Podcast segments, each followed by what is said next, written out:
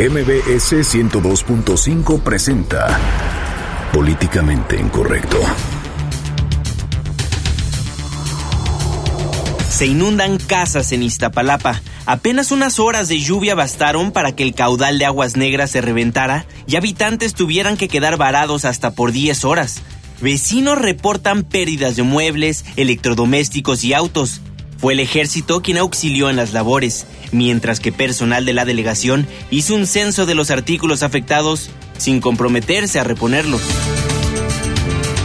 Apenas en febrero pasado morían 49 reclusos del penal de Topo Chico en Nuevo León por disputas entre grupos delincuenciales que buscaban controlar la prisión. La autoridad bajó la guardia y ayer volvió a suceder, pero esta vez no fue una riña, Ahora se trató del asesinato de un líder del cártel de los Zetas que dejó de entregar dinero a sus superiores y estos ordenaron su muerte. El gobernador del Estado de México, Erubiel Ávila, metió las manos en la coordinación de los diputados del PRD en el Estado de México y logró que se destituyera arbitrariamente a Javier Salinas Narváez como coordinador de la bancada y de su cargo de presidente de la Comisión de Finanzas. Así lo afirmó Jesús Ortega. Platicaremos con Javier Salinas en Twitter con el hashtag políticamente incorrecto y en mi cuenta personal arroba Juanma Pregunta. Estaremos al pendiente de todos sus comentarios. Y en estos momentos lanzamos la pregunta de esta noche. ¿Está debilitado el sistema penitenciario en México? Y la fuerza de un taco salva a un hombre de llegar al suicidio. Bienvenidos, esto es Políticamente Incorrecto.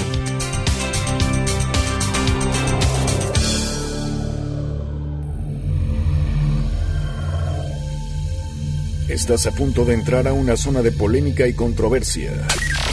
Una zona de discusiones álgidas y análisis mordaz. Estás entrando al terreno de políticamente incorrecto. Entra bajo tu propio riesgo.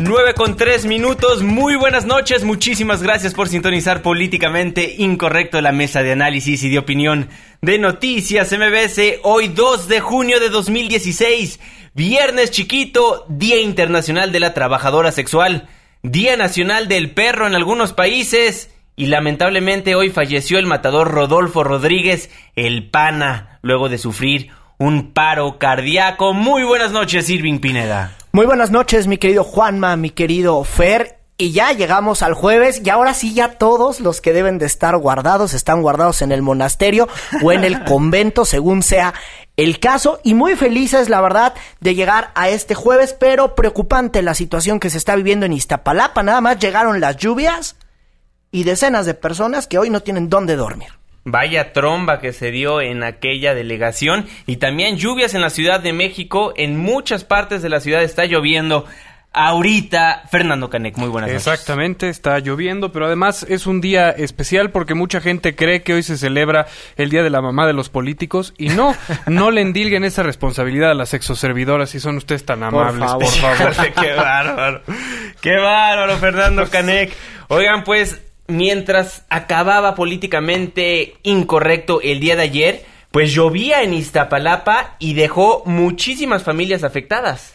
Claro que sí fue una noche larga. La delegación Iztapalapa ha informado que se estima que más de 900 viviendas resultaron pues dañadas en 16 puntos luego de las inundaciones de anoche. Esto significa que hoy por hoy hay 5 mil personas que no tienen dónde pasar la noche. Eh, la delegada Dione Anguiano anduvo recorriendo, pero bueno, ¿qué colonias son las dañadas? Las colonias donde se les perdió nada, pues son varias, ¿no? Por ejemplo, es eh, la primera zona militar, eh, es la, perdónenme, la la Unidad Habitacional Vicente Guerrero, Ejército de Oriente, Desarrollo Urbano, Renovación, Santa María, hasta Huacán, todo por lo que siempre llaman que es una lluvia atípica. Entonces aquí cuando llega una lluvia atípica ya sabemos que uno se va a quedar sin casa y lamentablemente... Qué ironía, ¿no? Que la lluvia es atípica, pero ya sabemos lo que va, a pasar. Y lamentablemente, pues sí, hay personas que se quedaron sin casa y vamos a escuchar.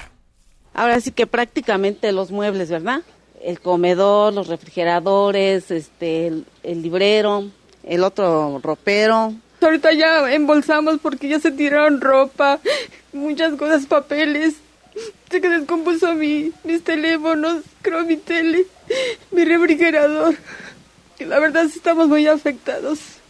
Andábamos en el agua puerca.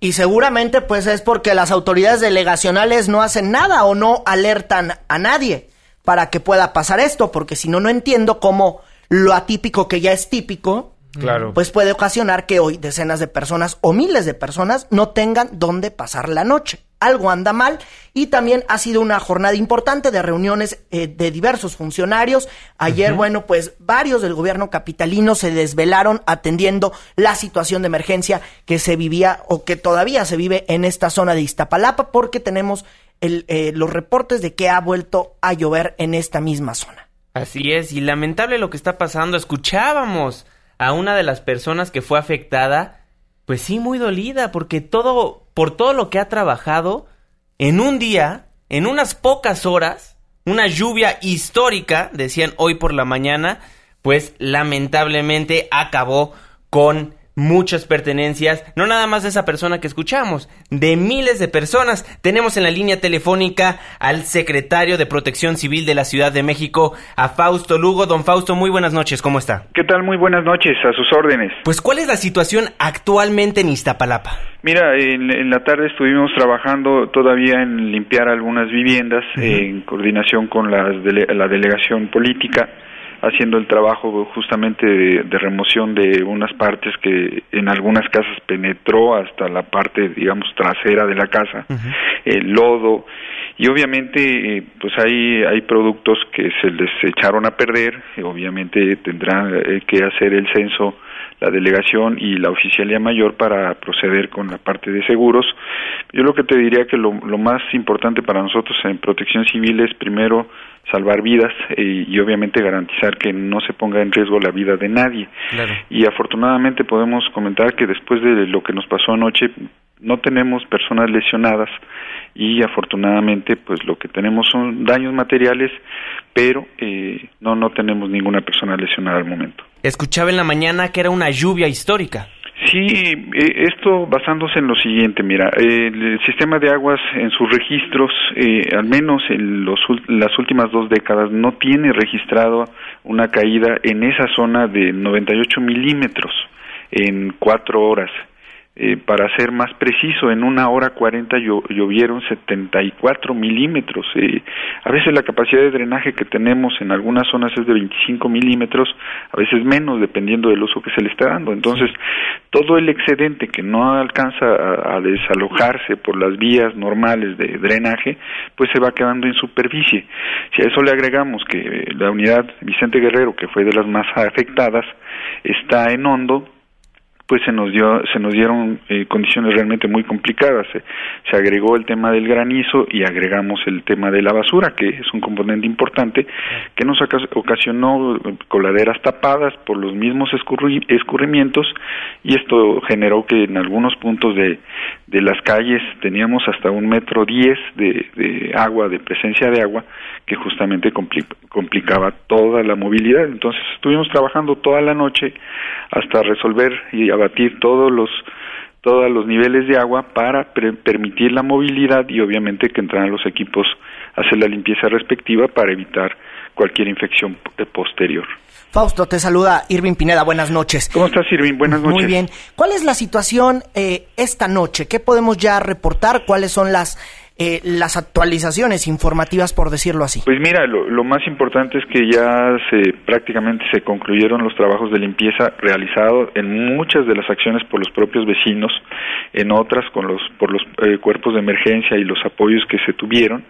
Y se está realizando toda la parte de censo para ver las afectaciones de casa por casa, porque hay que mencionar, hay, había casas que tenían muchos componentes expuestos, había otras que no se les penetró tanto el agua, entonces la, afectación puede ser un poco menor. Entonces e- ese es el censo, lo que sigue ahora y este es un trabajo que tomará días, pero obviamente se tiene que hacer para que los seguros eh, hagan válido precisamente esta esta cobertura.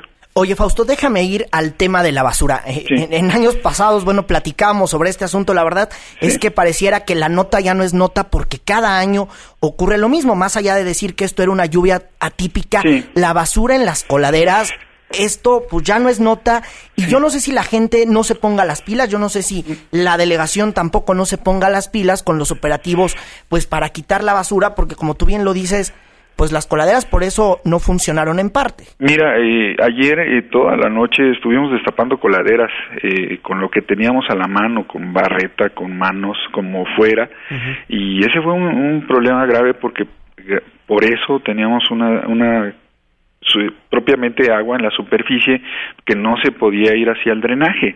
Eh, Hoy eh, aquí no solo es un tema de responsabilidad de los propios eh, vecinos de la unidad habitacional, sino estamos hablando de que aparte eh, esa zona es de escurrimientos. Entonces los escurrimientos vienen de otras colonias vecinas y se, los escurrimientos se vienen con lodo, se vienen con basura y todo eso llega al punto más bajo y esto es lo que ocasiona que se llegue con lodo, con basura y tapa las coladeras. Entonces es, aquí lo, el, el tema no solo es la gente que vive en el lugar, sino también las vecindades deben tener conciencia que justamente el tirar la basura no solo puede impactarlo a él, sino puede impactar a su vecino. Entonces debemos de seguir haciendo conciencia del manejo de la basura. Eh, de verdad encontramos eh, cualquier cantidad de basura, bolsas gigantescas de, de 40 litros, de las bolsas llenas de PET, llenas de productos desechables, bolsas por todos lados, basura de todo tipo, grasa eh, en fin, o sea, realmente muy complicado, aparte el, el olor era de, demasiado desagradable y entendemos a los vecinos. Obviamente la, la preocupación de, la, de, los vecinos era resolver de inmediato la parte de la inundación porque dejarlo así le hubiera generado problemas a la salud y eso era nuestra prioridad, eh, justamente bajar todos los niveles de ahí en coordinación con la delegación. Oigan, y estaban ustedes solos ayer ayudando, me comentaba mi reportero que está desplazado por ahí. Pues mira, estábamos eh, divididos en varias zonas, nosotros nos abocamos en la parte del mercadito, de, la zona de la unidad habitacional de, ahí de Vicente Guerrero, que era de las partes más profundas que teníamos agua, y estábamos ahí con los propios vecinos de la mano con ellos, trabajando para bajar los niveles, y, así fue como estuvimos hasta las 8 de la mañana, hasta que vimos que las calles ya estaban transitables, hasta ese momento nosotros ya nos retiramos a hacer otra actividad, pero ya dejamos la viabilidad eh, justamente para que empezaran ya los, los equipos de limpieza a trabajar con los vecinos y, empezar esta limpia. ¿Hay más focos rojos y además con la lluvia que se está presentando esta noche hay que estar alertas en algo? Todo el tiempo estamos en alerta, Irvine. Eh, la Ciudad de México tiene diferentes riesgos. El riesgo de lluvias es uno, riesgo sísmico es, es otro que nos avisa con realmente pocos segundos. Pues todo el tiempo la Ciudad de México está en alerta y el doctor Mancera siempre nos ha pedido estar pendientes y sobre todo estar pendientes y atender a la población, que es lo más importante. Y eso es lo que hicimos anoche. Entendemos que muchos vecinos estén molestos por la parte de las afectaciones a, sus bienes, pero lo más importante para nosotros siempre va a ser la vida. Eso es lo primero. Y obviamente lo, lo que sigue es salvar la mayor cantidad de bienes, pero podemos decir que anoche eh, se cumplió la misión de, que no, no, no, saliera nadie afectado y seguiremos trabajando de esa forma para garantizar que la, ciudadanía se vea lo menos expuesta y lo menos obviamente afectada a este tipo de fenómenos. Tenemos diferentes puntos de inundación en la ciudad, eh, muchos de ellos son recurrentes, algunos de ellos ya se están trabajando obras por parte del sistema de aguas, ahí mismo en la unidad eh, Vicente Guerrero hay una obra que se lleva ya años trabajando y que el sistema de aguas nos ha comentado que es, es muy probable que ya se concluya en este año. Entonces esperemos que el próximo año, eh, si, si así se permite, pues ya no ver estos escenarios como el que vimos ayer en la noche. Fausto Lugo, titular de la Secretaría de Protección Civil de la Ciudad de México, muchísimas gracias por platicar con nosotros en Políticamente Incorrecto y seguimos muy al pendiente si surge más información. ¿Alguna conferencia de prensa el día de mañana? Pues hasta el momento, ahorita la prioridad es atender a la población este, y obviamente dependiendo de la evolución de, esta atención, pues ya se verá la necesidad de, realizar alguna conferencia. Don Fausto, muy buenas noches. Les mando un saludo y buenas noches a todos. Hasta luego, muy buenas noches. Bueno, lo más importante que dice el secretario Gracias a Dios no hay lesionados. Ni muertos, ¿no? Ni muertos. Lo importante. Y pues sí, a mí me contaron que andaban solos, solos, don Fausto Lugo y su gente ahí intentando destapar las coladeras, que eso es, pues, chamba de la delegación. Y además nos habían presentado en días pasados, bueno, en meses pasados, pues algunas formas para evitar los vecinos cochinos. Ahorita le vamos a preguntar a Dione Anguiano a ver qué onda con ese tema, porque si parte, si la lluvia típica, pero suba, súmale a la lluvia típica, típica, o yo ya no sé qué onda. sí, pues sí. Eh, súmale, bueno, también la basura que hay y la invitación para los amigos del auditorio pues es que no tiren basura y si no también que nos marquen al 5166125 nos digan en Twitter pues cómo hacen ustedes para evitar tener vecinos cochinos porque luego se quieren pasar varios de listos. O cuáles son las condiciones también del lugar donde viven, porque a lo mejor hay cosas que perjudican el flujo del agua y que causan las inundaciones que no necesariamente son la basura, sino una mala urbanización. Claro, también, pero también es muy importante que como ciudadanos pongamos nuestro granito de arena y no tiremos la basura en la calle, porque sí hemos visto muchísimo cómo la gente tira de su carro la basura. Eh, vas caminando y no encuentras un basurero y se te hace muy fácil tirarlo en la calle y bueno, y luego nos quejamos cuando pasa esto que se tapan las coladeras. Digo, sí es culpa de la delegación, pero también como ciudadanos hay que asumir nuestra culpa. Claro, La, delegación no tendría que sobreesforzarse o trabajar de más si nosotros no generáramos más basura. Pero sabes que también agradezco que esté la veda electoral, porque ya, si no, algún político, cualquiera ya hubiera dicho que logró llevar agua a Iztapalapa. Entonces. Qué bárbaro, Fernando. Nos dice Alejandro en Twitter. Tenemos una política social atípica con respuestas atípicas y épicamente les vale un cacahuate. Muchísimas gracias por todos sus comentarios. Nos dice, ya estamos presentes en esta noche fría y lluviosa. Muchísimas gracias. Nos marcan al 5166-1025. Aquí recibimos puntualmente todos sus comentarios. Qué mentiroso, dice Alfredo. El año pasado se inundó igual y familias perdieron todo. Yo tengo fotos y la delegación no hizo nada y nada de dinero. Pues bueno, no, pues lamentable vamos a preguntar. Hay que preguntarle a, la delegada Dione Anguiano ahorita que nos tome la comunicación en políticamente incorrecto, porque si hay muchos vecinos que están muy enfadados por lo que sucedió, déjate de que perdieron las cosas materiales. Ya nos están diciendo en Twitter que no es la primera vez que pasa. Tal vez sí fue histórica la lluvia, porque cayeron muchos milímetros de, de agua, pero no es la primera vez que pasa. Sí, es que aquí las lluvias son atípicas toda la vida y entonces, entonces ya lo atípico pues se vuelve típico, ¿no? Y ya podría uno prever y tomar acción a favor de la gente que podría resultar afectada. ¿Cuántos días tenemos de lluvia? Apenas ayer fue, se puede decir que el primer día que llovió tupido o que llovió y así vamos en el primer día, bueno, todavía nos falta de aquí, casi casi a noviembre. Lo que sí es impresionante, nos, nos comentaba el secretario Fausto Lugo, 74 milímetros en una hora y media. Eso es bastante, eso es muchísimo. ¿No? Sí, hay, una precipitación, como dices, eh, tal vez histórica en el sentido de la cantidad de lluvia, pero no es histórica en la falta de prevención. Creo que esa es eh, la falta de prevención, más bien ha sido de muchos años y tiene historia que esa es otra cosa. Y que ojalá y las autoridades empiecen a hacer algo en favor de los ciudadanos que viven en Iztapalapa, que siempre acaban siendo los más perjudicados de la Ciudad de México. Claro, usted que opine, márquenos al 5166-1025, nuestras cuentas de Twitter siempre abiertas, arroba Juanma Pregunta. Arroba Irving Pineda. Arroba Fernando Canec. A las 9 con 19 vamos a un corte comercial y regresamos a Políticamente Incorrecto. Le vamos a contar sobre cómo Erubiel Ávila metió sus manos al Congreso de ese estado, según Jesús Ortega. Una pausa, regresamos. Apenas estamos caldeando los ánimos. No se vaya, continuamos en Políticamente Incorrecto. Políticamente Incorrecto. Le venimos manejando lo que viene siendo el análisis mordaz e irreverente. Continuamos.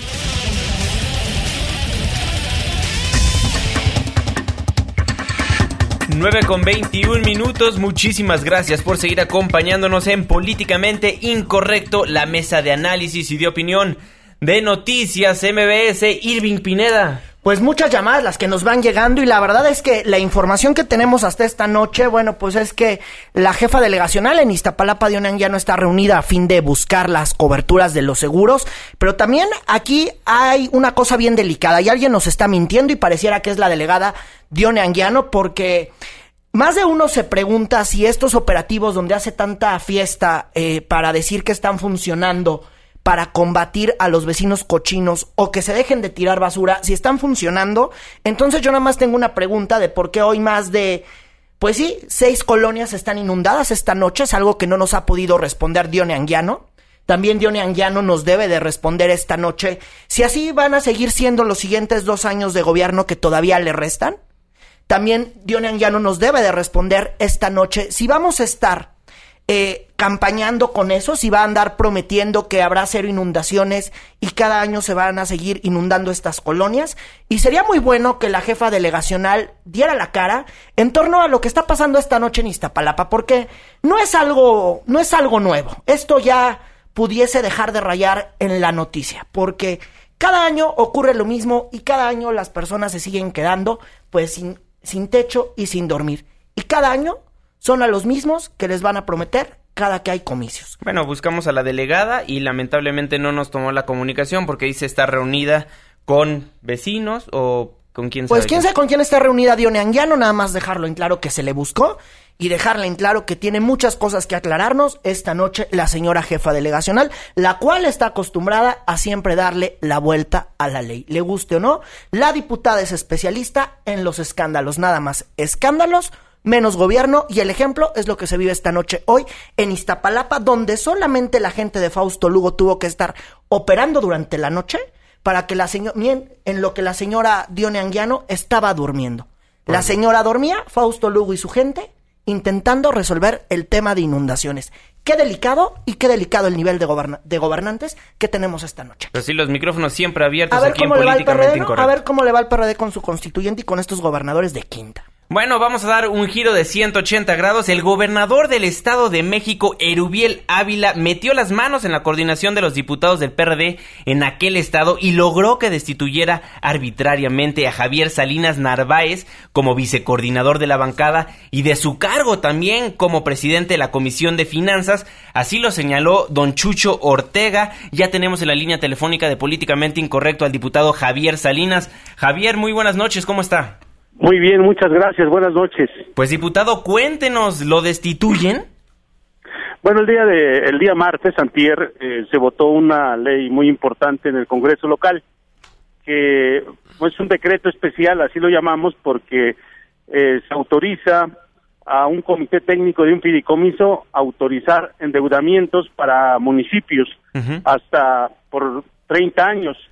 Eh, y eso es grave porque una de las facultades y atribuciones de los congresos, en este caso en el Congreso local, es en la ley de ingresos, en la ley de presupuesto de ingresos y en la ley de deuda pública, autorizar endeudamientos.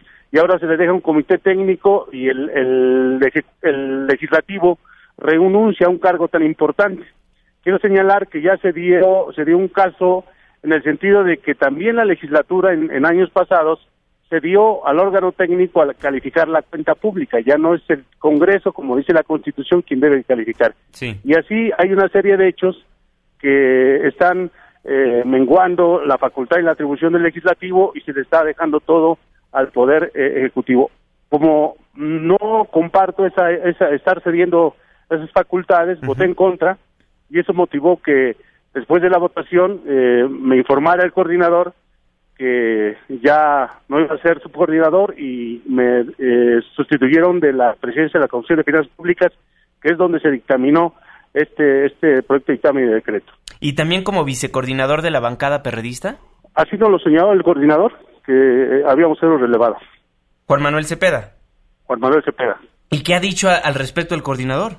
Eh, pues no he tenido pláticas con él ni contacto, él me, él me lo informó Espero yo que la semana próxima el Comité Ejecutivo Nacional tenga conocimiento del caso, porque lo grave es porque no estoy de acuerdo en la relación que ha entablado con el gobierno, en la relación sumisa y de estar apoyando todo, eso no es correcto, la oposición tiene una función de contrapeso y hay que denunciar lo que está mal y hay que estar en desacuerdo con lo que está mal. Oye Javier, pues es que pareciera que ya ustedes no son oposición en el Estado de México, porque eh, ustedes pasan todo. A ver, no es la primera vez. Eh, pasaron, eh, pasaron, bueno, pues cuando esta ley que casi casi era, eh, como decían los macheteros de Atenco, con dedicatoria, la pasaron ustedes así muy rápido. y luego todo lo que les manda el gobierno del Estado de México, ustedes más que diputados parecen oficialías de partes. Pues ¿quién les paga? Mira, estamos haciendo un trabajo importante en las comisiones, donde se da el debate. En el tema de la, la, ¿Ay, la neta ley sí debate? Ahí, perdón. ¿Neta ahí, sí debate? Sí, Ah. sí, sí debate. Ahí señalamos que era un exceso que en el uso de la fuerza pública se utilizara armas letales, que era un exceso infiltrar a los movimientos y organizaciones sociales cuando se iban a manifestar. Fueron 10 puntos que nosotros cuestionamos y que votamos en contra en las comisiones. E incluso cuando el partido decide acudir a la Comisión Nacional de Derechos Humanos, ahí estuvimos, también estuvimos en la Comisión Estatal porque señalamos los excesos de esa ley. Así lo hicimos y lo seguimos sosteniendo. Oye, Javier, eh, me tengo entendido, ¿cómo le van a avisar al Comité Ejecutivo Nacional del PRD que comanda Agustín Basabe? Porque no, seguramente no va a estar muy feliz Agustín cuando vea esto. Pues es un órgano que debe de intervenir, así lo establecen los estatutos. Eh, tiene que hacerlo y vamos a esperar a ver qué decide. Oye, pero a ver, aquí, ¿quién está, pues, quién es el responsable de esta decisión? ¿Cuál es la corriente? Y pues esto tiene nombre y apellido, ¿no? El que te hayan quitado, pues, estos cargos al interior de, la bancada perredista en el Estado de México. Fue Juan Cepeda y pertenece a la coordinación de ADN, Alianza Democrática Nacional, que es eh, una corriente que trae un acuerdo muy fuerte con el gobierno, efectivamente lo señalas, se está aprobando todo, no hay contrapesos, eh, y cuando lo señalamos es cuando hay molestia, cuando hay este tipo de actitudes, pero creemos que es más importante denunciar lo que está mal y oponerse a este tipo de excesos. Héctor Miguel Bautista, ¿no? Héctor Miguel Bautista López es Para el jefe de esa corriente. ¿Has hablado con él? ¿No? No, no, no, no he tenido oportunidad. Finalmente, ¿te vas a declarar como candidato independiente? No, yo pertenezco al Partido de la Revolución Democrática y voy a seguir. Tiene una misión muy importante que hacer. Eh, aunque me hayan depuesto mis comisiones, yo puedo acudir como diputado asociado a todas las comisiones. Seguiré haciendo mi trabajo, seguiré señalando los excesos. No comparto el hecho de que, por ejemplo, el gobernador le haya dicho al Poder Legislativo vayan y metan una, una controversia en la Corte y ahí va Juan Cepeda y ahí va el presidente del el, el diputado corredor del PRI corriendo para allá sin que se vea una división de poderes, que estén ellos obedeciendo al Ejecutivo cuando el Poder Legislativo es un contrapeso al Poder, al poder Ejecutivo. Híjole, pues muy grave lo que, lo que está pasando allá en la Cámara del el Estado de México. Javier Salinas Narváez, ¿algo que te gustaría agregar?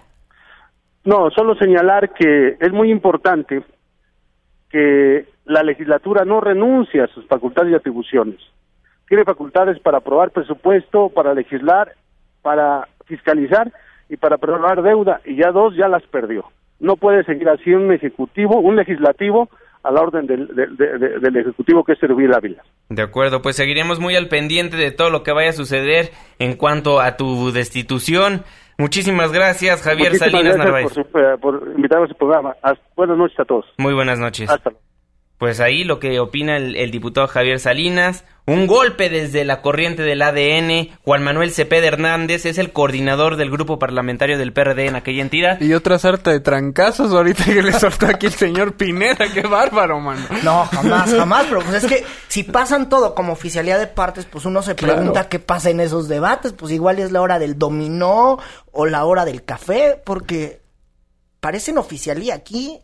Esos diputados mexiquenses parecen todo menos legisladores. Pero no pasó nada. ¿Se acuerdan cuando platicábamos de la ley Atenco que Claro. fueron a hablar con Agustín Basabe? No pasó Ay, nada. les valió, les no pasó nada. Va a pasar lo mismo.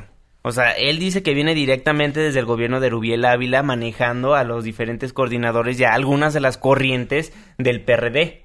Mira, quién sabe si llegue al lunes y a ver si queda PRD después del domingo, ¿eh? Híjole, a ver si queda PRD. Bueno, ¿usted qué opina? Estamos en el 51661025 recibiendo todas sus llamadas y en Twitter también nos encuentra como arroba Juanma Pregunta. Arroba Irving Pineda. Arroba Fernando Canec, pero mejor arroben a Irving Pineda y échenle porras, porque eso sí, aquí tenemos a alguien en Twitter que dice, ese es mi gallo sin pelos en la lengua haciéndole honor a políticamente incorrecto. Pues Lo dice siempre en este programa decimos lo que pensamos, aunque le cueste a algunos políticos, pues, su ego. Pues más que aunque otra se cosa, enojen, ¿no? básicamente.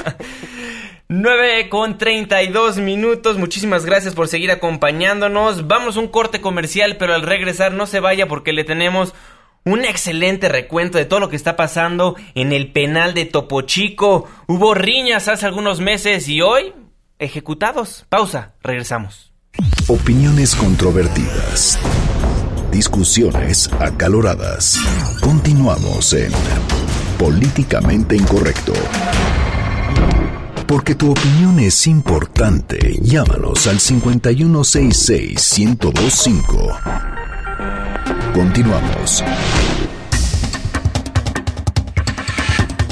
9 con 35 minutos. Muchísimas gracias por seguir acompañándonos en Políticamente Incorrecto, la mesa de análisis y de opinión de Noticias MBS. Pues aquí comentamos absolutamente todo, pero nos encanta que usted sea parte del debate. Es por eso que nos llegan muchas llamadas al 5166-1025. Y le vamos a dar lectura. Noemí del municipio La Magdalena Valleza de Chihuahua dice: Desde hace meses no hay señal de la parábola en la Magdalena Valleza.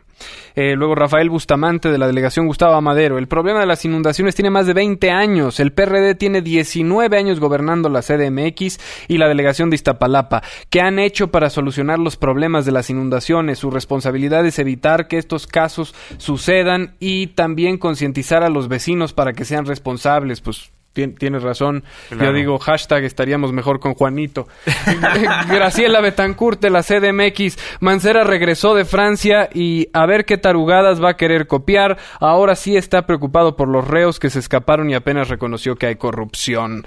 Y Randolfo Lara de la Miguel Hidalgo nos dice, el error es la población, que no entiende que tiene que tener prevención y no esperar a que llegue un gobierno que le solucione la vida. Si seguimos así, estamos fritos. Tienes toda la boca llena de razón, mi querido Randolfo. Exactamente, también es responsabilidad tanto de los ciudadanos como de nuestros representantes, porque como sí es la obligación de la delegación recoger la basura, checar que los vecinos estén cumpliendo la norma, también es la nuestra en no tirar la basura. Pues sí, porque además creemos que el gobierno es una entidad alejada de la sociedad, no que emana de la sociedad, no que son los lo trágico de México es que nuestros gobernantes son los peores representantes de una sociedad que está podrida. Exactamente. Una reflexión que tenía yo el día de hoy es que el deporte favorito del mexicano no es el fútbol, es el evadir la responsabilidad.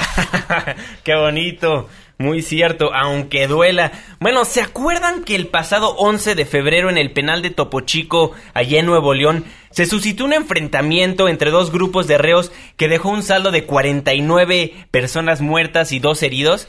Bueno, Meses después, ese fue el primer gran golpe del el señor Bronco, ¿no? En aquella entidad. Pues cuando el Bronco se volvió pony, ¿no? Básicamente. y bueno, descubrimos esa. Bueno, ayer a la mitad del programa se llevaba a cabo un asesinato orquestado por los reos, lo que dejó tres internos muertos y 19 heridos, así lo confirmaba el secretario de gobierno de la entidad, Manuel González. Sí, y fíjate que fue una noche muy larga en Monterrey, Nuevo León, porque de nueva cuenta se volvieron a encender los focos de lo que está pasando allá en el penal de Topo Chico. Y es que ahora, pues bueno, esta riña que al final dicen que no fue riña, fue todo por matar al Maruchan. que es el líder, pues que es uno de los líderes de los Zetas.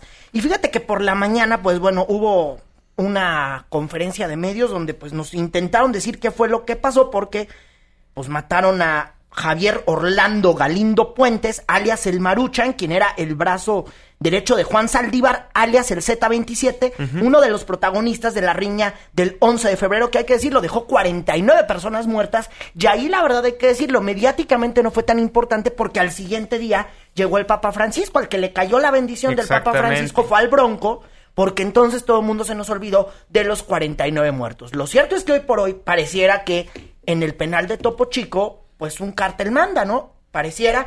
Y miren, por la mañana el procurador, que es Roberto Flores, pues intentó contarnos qué fue lo que sucedió. Pues en el penal de Topo Chico, casi casi nos hizo el minuto a minuto nada más. Vamos a escuchar. Minutos antes de las 22 horas se recibió un reporte de disturbios en el interior del penal del Topo Chico. Acudiendo a dicho lugar los elementos del grupo de homicidios de la región centro. Al llegar, confirman el deceso de tres personas y varios lesionados. Bueno, eso por parte del procurador y luego el secretario de Seguridad Pública de aquella entidad de Nuevo León, Cuauhtémoc Cantunes, pues trató también de explicar los hechos, de lo que pasó literalmente adentro del penal. Al interior del mismo, otros internos inician una pelea con el grupo del citado finado. A las 21.26 se da la, alerta al personal de seguridad del penal, quienes ingresan para evitar una riña mayor, desplegándose a lo largo del área del rondín y logran el control de la situación mediante la utilización de armas no letales, gas lacrimógeno y pistolas tipo gocha. Bueno, eso fue lo que pasó a las 9.26. A las 9.29 nos están diciendo que Javier Rolando, pues este Z asesinado, en teoría, bueno, pues había recibido eh, atención médica, sin embargo, ya no pudo revivirse. A las 21.29, personal penitenciario evacúa a Javier Orlando Galindo Puente, lesionado aún, a quien se le proporcionan los primeros auxilios y finalmente fallece. Además, se localizan otros dos cuerpos cerca del área de talleres y de teléfonos, a quienes respondían a los nombres de Delmiro Guadalupe Gaspar González Rubio y Jesús Ledesma Ramírez. Durante los hechos descritos, resultaron lesionados 19 internos, se, se aumentaron, de los cuales 7, habíamos dicho 5, fueron trasladados al hospital universitario y el resto atendidos en el mismo lugar. Bueno, así daba el minuto a minuto Cuauhtémoc Cantunes, el secretario de Seguridad Pública de Nuevo León. Bueno, esto supuestamente porque el Marucha no alcanzó a pagar los montos de las cuotas por actividades ilícitas, pero los Zetas, que un reo tome el control de las diferentes cárceles de nuestro país, de los penales, pues no es un hecho aislado, ya ha pasado en otras entidades. Claro que no, mi querido Juanma. Y justo hace un año, en la televisión, en Hechos Noche, presentábamos, pues, una historia y unos videos que la verdad eran, pues, preocupantes, porque policías de San Luis Potosí habrían permitido que reclusos del cártel de, del Golfo mataran a 15 miembros de los Zetas al interior del penal uh -huh. de la pila en San Luis Potosí. Hace un año estábamos platicando de esto. Fíjate que en aquella ocasión tuvimos la oportunidad de tener más de 15 horas de video donde pudimos ver minuto a minuto cómo los policías son omisos o pagados por alguien. En esta ocasión, el cártel del Golfo mató a 15 miembros de los Zetas y la versión oficial, pues casi casi lo de siempre, que había sido una riña. Y aquí les voy a presentar en este audio que voy a retomar de esta nota que presentaba en Hechos Noche, de cómo fue que se gestó esa matanza, porque es bien importante escuchar el minuto a minuto y bueno, aquí les presento un cachito de una versión radiofónica para ver que no es lo primero y esto significa que los penales pues están gobernados pues no por el gobernador en turno, sino por la delincuencia organizada. Hace dos años, una supuesta riña al interior del penal de la pila en San Luis Potosí dejó más de 10 muertos y 77 heridos. 26 meses después, las imágenes de las cámaras de vigilancia del penal revelan cómo se gestó la matanza.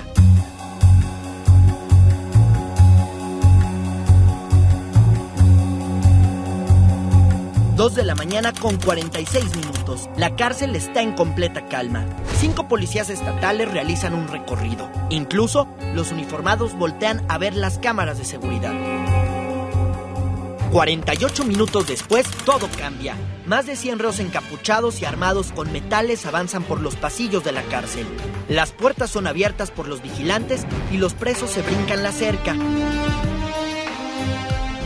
Y llegan al lugar donde están recluidos presuntos miembros de los Zetas. La cámara de videovigilancia abre la toma de la revolución que ya se vive en el penal más importante de San Luis Potosí. Incluso el comando de delincuentes ataca con fuego en las celdas.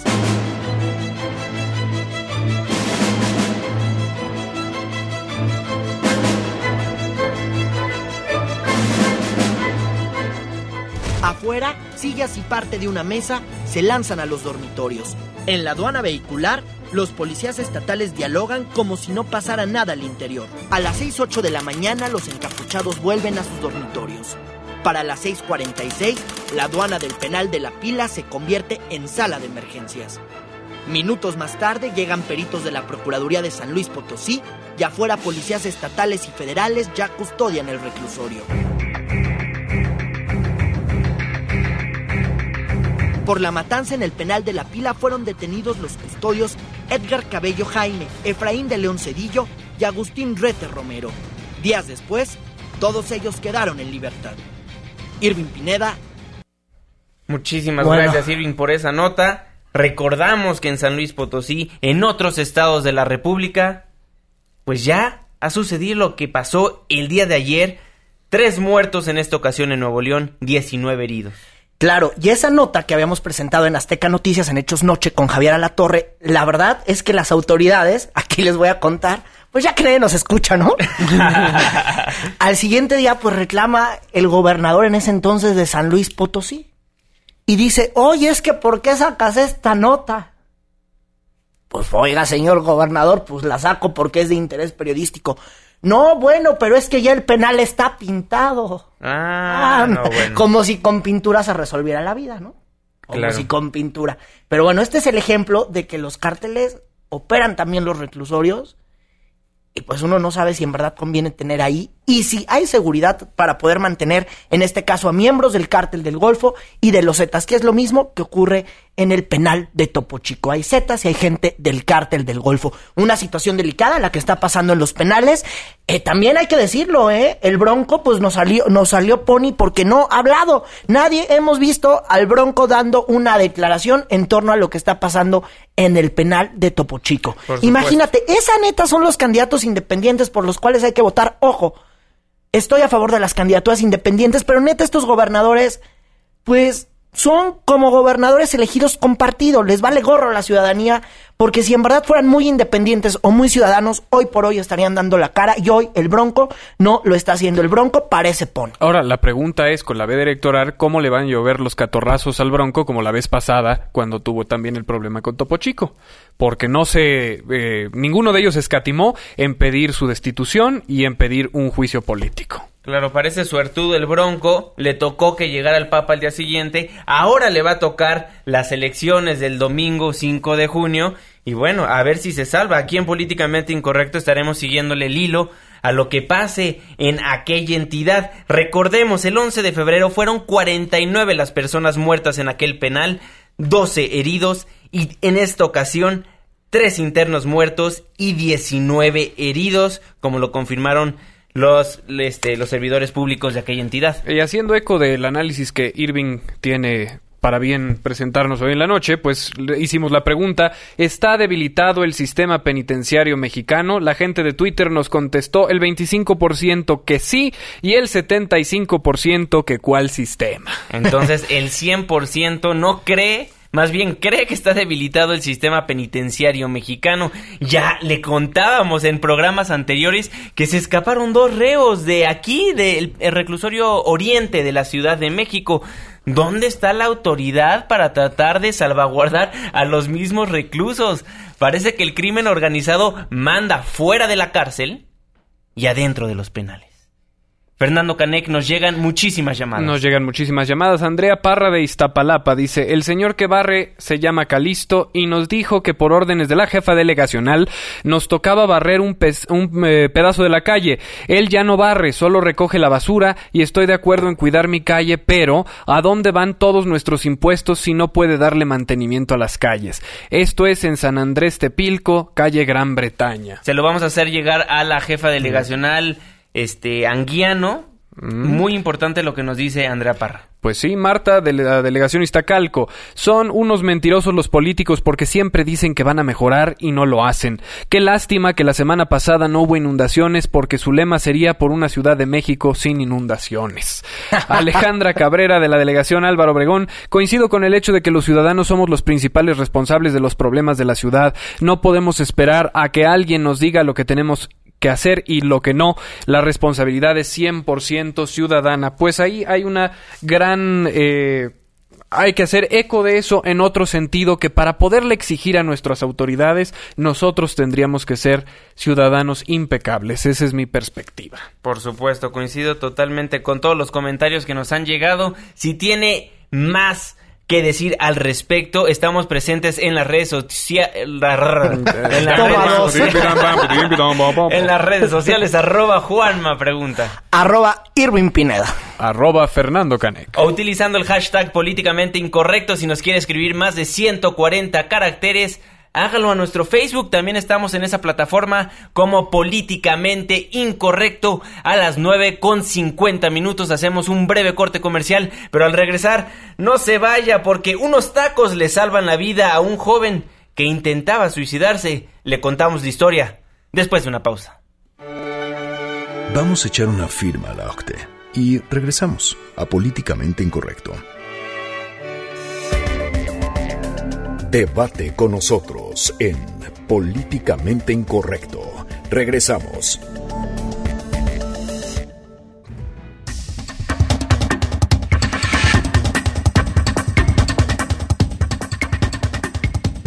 Estamos de vuelta en Políticamente Incorrecto, la mesa de análisis y de opinión de Noticias MBS. Muchísimas gracias por seguirnos acompañando. Un saludo a todas aquellas personas que ya nos escriben a través de Twitter. Un saludo a medios móviles. Un saludo a Fernando. Ah, no eres tú. Mira, un saludo a Alejandro. un saludo a Gomero, a Ariel, al doctor Zúñiga a Eliasim, muchísimas gracias por todos sus comentarios. Me faltan varios, pero bueno, mucha gente, no, es que mucha gente nos está tuiteando, les agradecemos enormemente, también todas sus llamadas se las agradecemos. Sin ustedes esto no podría ser un debate como lo es y se los agradecemos enormemente. Exactamente, sean parte de la controversia, recuerde que nosotros no tenemos todas las opiniones, nos encanta escuchar la suya. Pues Irving Pineda, unos tacos le salvan la vida a un joven que intentaba suicidarse, algo que parecía que iba a acabar en tragedia, pues acaba con una buena sonrisa y claro, con buen sabor de boca. Claro que sí.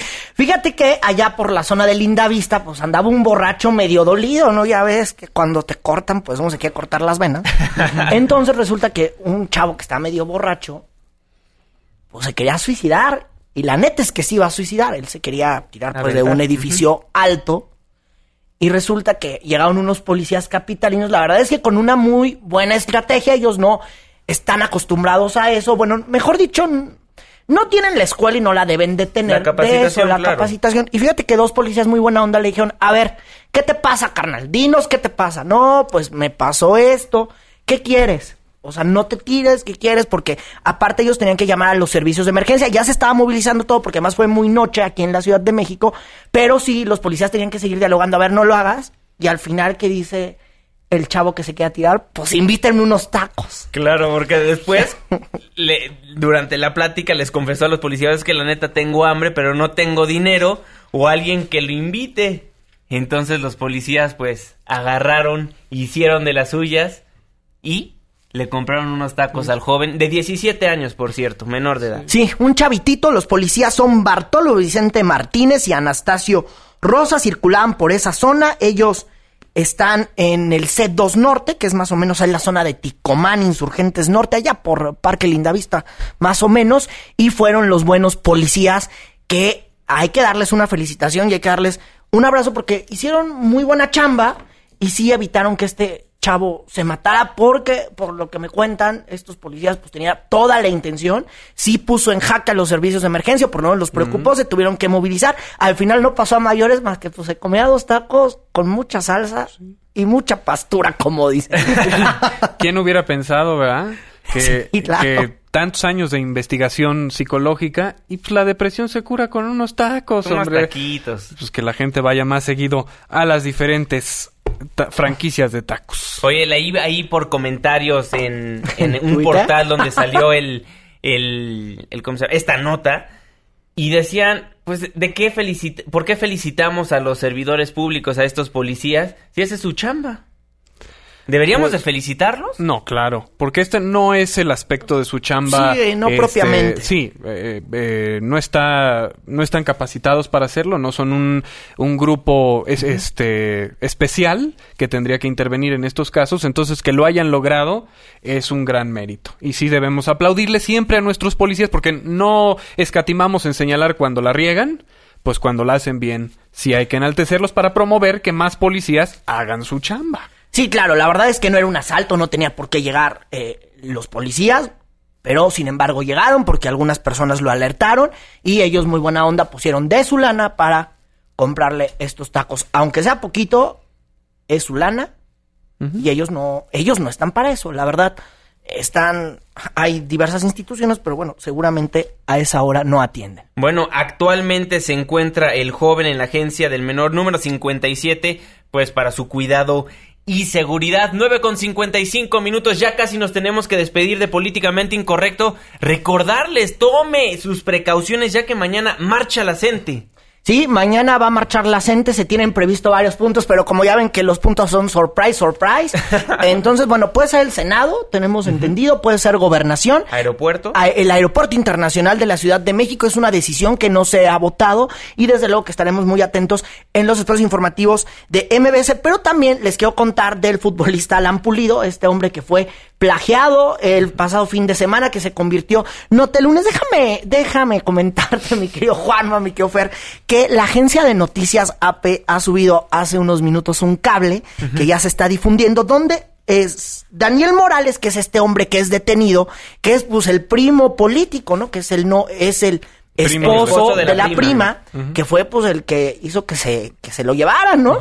De acuerdo a las investigaciones que tiene la Superprocuraduría de, de, Tamaulipas, que solo es super con Alan Pulido, ¿no? Bueno, resulta en este caso que Daniel Morales en su declaración preparatoria que rindió ante el Ministerio Público confesó su participación en el delito y dijo que no es el único plagio al que al que ha sometido, que bueno, pues ya tiene como su carrera larga, pero aquí lo importante dicen que antes del rescate Alan Pulido sometió a dos de las personas que lo plagiaron. No fue uno, sino fueron dos a los que sometió y esta historia pues sigue tomando cada vez pues un tinte más de... Película. De, película. Así como del 007.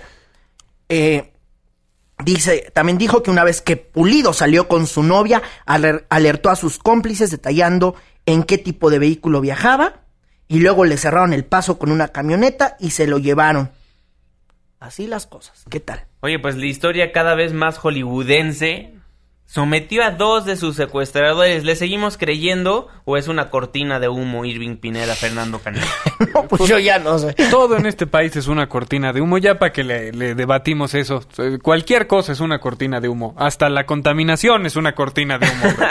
Literalmente es a 9 con 57 minutos. Muy buenas noches. Muchísimas gracias por sintonizar Políticamente Incorrecto. Le recordamos que si llegó a la mitad del programa, lo puede escuchar completo en la página de internet internet noticiasmbs.com, dándole clic en programación. Posteriormente es un programa políticamente incorrecto y ahí va a encontrar absolutamente todos los programas que hemos realizado en este espacio y también Estamos en los podcasts de La Manzanita. Irving Pineda, buenas noches. Muy buenas noches a todos, tengan precaución con la lluvia y mañana las noticias comienzan en esta emisora a las 5 de la mañana y luego a las 6 y bueno, pues ya lo nos escuchamos aquí a las 9. La primera emisión de Noticias MBS con Luis Cárdenas y nuestra productora Katia Islas puntualmente analiza los periódicos del día. Fernando Canek, muy buenas noches. Muy buenas noches, querido auditorio. Gracias, como siempre, por sintonizarnos. Y no se olviden de sintonizarnos mañana, que si se perdieron también el contenido de esta semana, mañana les damos el resumen de todo lo que pasa en nuestro maravilloso país en el recuento de los daños. Sí, mañana va a estar buenísimo. Muchísimos temas que se tocaron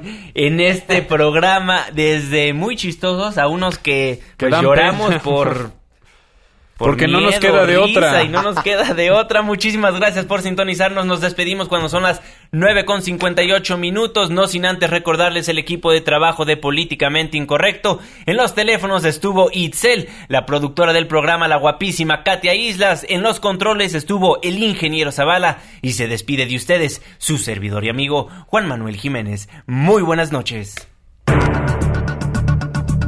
Estás dejando el terreno de lo políticamente incorrecto. Hasta la próxima.